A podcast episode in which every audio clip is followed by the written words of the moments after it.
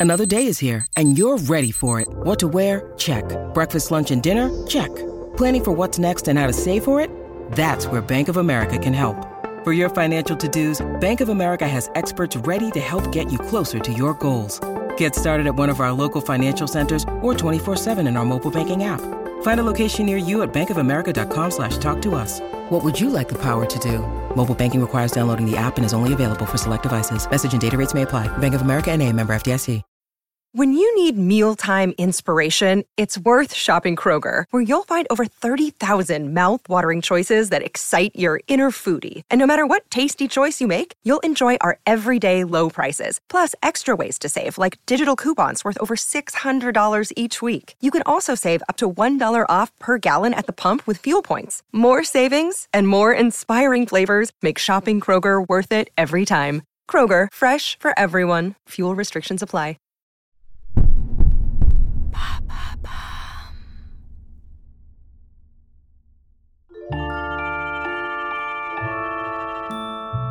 Retour au jour où Peter Pan propose aux enfants Darling de les emmener avec lui sur l'île imaginaire. Peter Pan et la fée Clochette font irruption dans le cocon paisible qu'est la chambre de la fratrie, au plus grand bonheur de Wendy, première réveillée.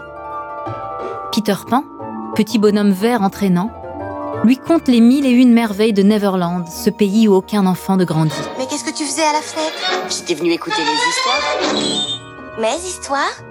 Mais tu en es le héros?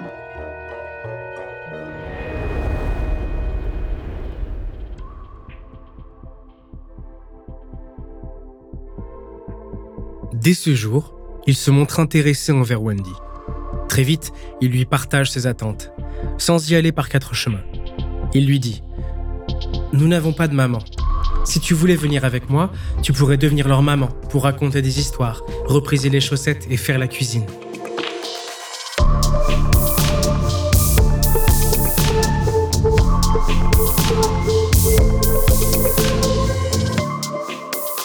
Wendy est séduite par son récit féerique. Elle aussi, elle veut rester une petite fille. Et puis, en suivant Peter Pan, elle sait qu'elle vivra des aventures incroyables qu'aucune autre petite fille ne pourrait accomplir un jour. Et par-dessus tout, elle aimerait savoir voler. Alors, elle embarque pour le monde imaginaire, qui pourrait bien devenir réel pour elle. Elle ne le sait pas encore, mais son insouciance d'enfant sera menacée. Vous écoutez À la folie pas du tout. Peter Pan et Wendy, épisode 3. Maman Wendy.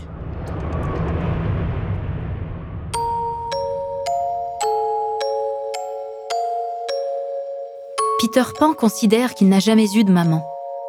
Il a toujours cherché une figure maternelle de substitution.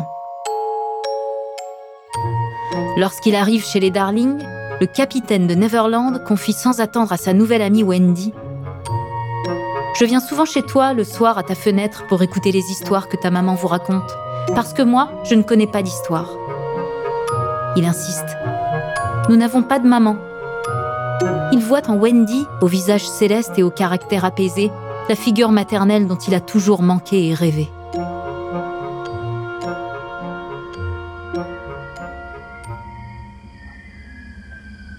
Wendy n'arrive pas sur l'île que pour s'occuper de Peter Pan. À peine arrivée, elle devient aussi la mère des garçons perdus de Neverland. Tout va très vite, trop vite.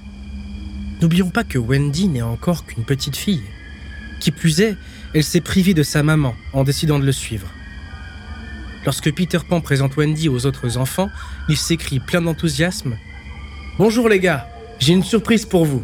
Je vous ai ramené une maman. Vous n'avez pas encore vu? Les enfants, aux anges, lui promettent d'exaucer ses moindres vœux.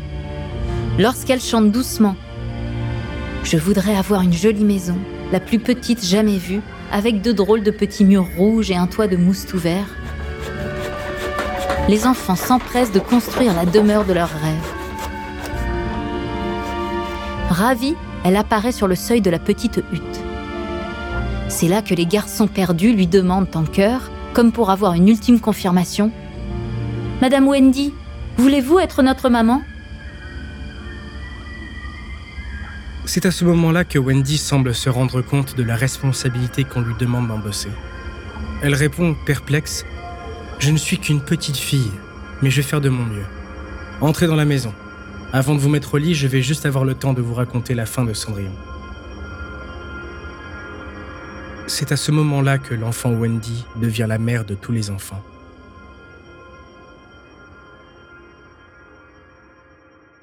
Avant de continuer cet épisode, nous voulions vous remercier pour votre écoute. Si vous voulez continuer de nous soutenir, abonnez-vous à la chaîne Bababam Plus sur Apple Podcast. Cela vous permettra une écoute sans interruption. Ou bien écoutez ce message de notre partenaire sans qui ce podcast ne pourrait exister. Ne partez pas. On se retrouve tout de suite après. Je vais faire de mon mieux. Wendy, bien que consciente d'être trop jeune pour prendre soin d'autres enfants, se sent obligée de respecter ce qu'elle considère être un devoir.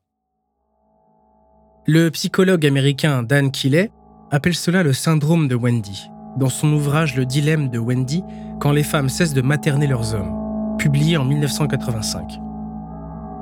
Il s'agit de percevoir l'amour comme un sacrifice, un besoin excessif de s'occuper des autres. Ici, Wendy prend le rôle de facilitatrice de vie pour les garçons perdus à la demande de ces derniers. Et bien sûr, en premier lieu, de Peter Pan. Mais au-delà du sentiment de devoir, n'est-ce pas l'amour qu'elle porte à Peter Pan qui motive son engagement? Son engagement se fait au détriment de son propre bien-être. Et quoi qu'il en soit, la relation qu'elle entretient avec Peter Pan est ambiguë.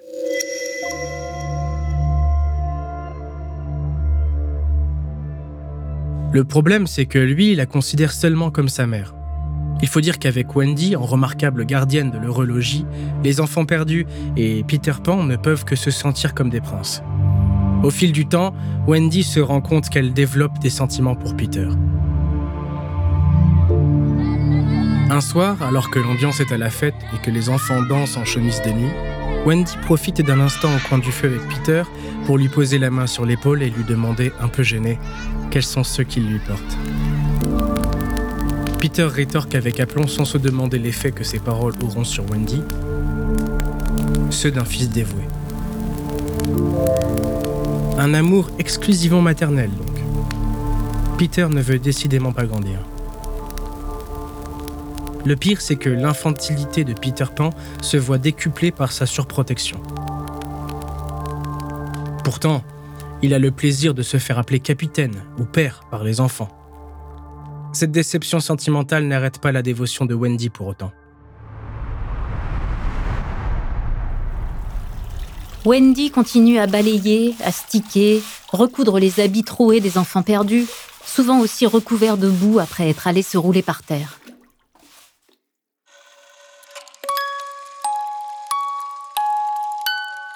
Elle les met au lit, leur lit des histoires, leur chante des chansons, les borde, attend qu'ils soient totalement endormis pour aller se coucher à son tour. Wendy ne s'en plaint pas. C'est son rôle. Elle ne pense pas une seule fois à le remettre en question.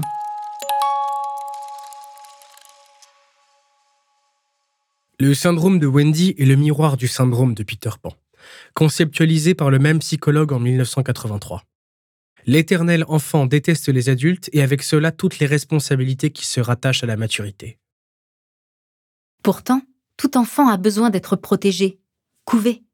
C'est parce que Peter Pan est incapable de s'occuper de lui-même que Wendy va endosser cette tâche.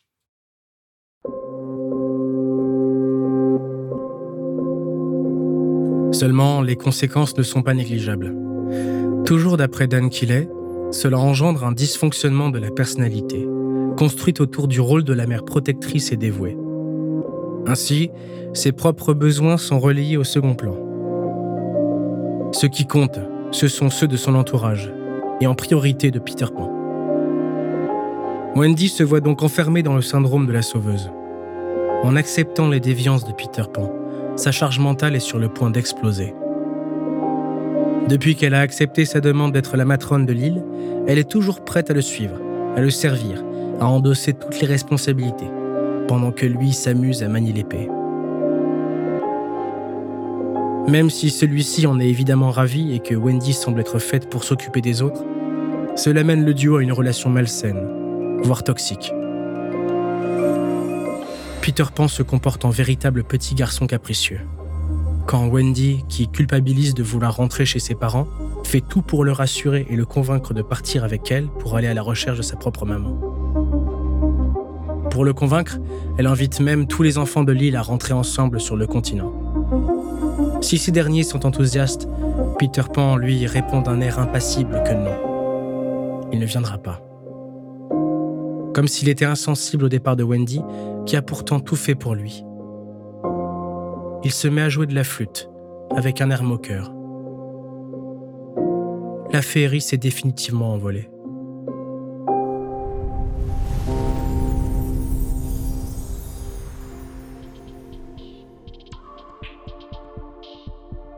Bien que les sentiments amoureux ne le soient pas, les deux entretiennent une dépendance bel et bien réciproque.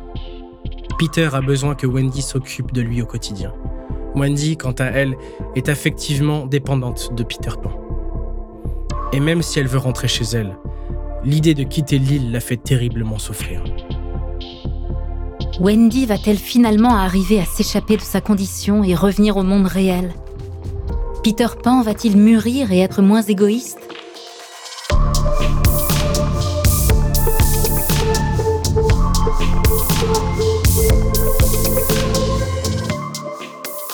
Merci d'avoir écouté À la folie pas du tout, une production Bababam. La suite dans le prochain épisode. Si l'épisode vous a plu, n'hésitez pas à laisser des commentaires et des étoiles sur toutes les plateformes d'écoute.